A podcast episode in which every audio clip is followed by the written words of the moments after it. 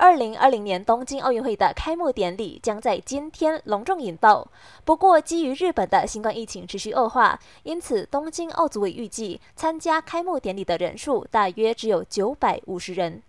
不仅如此，许多场馆因为疫情的关系不对外开放，导致原先设置的约三百六十三万张门票只卖出四万张。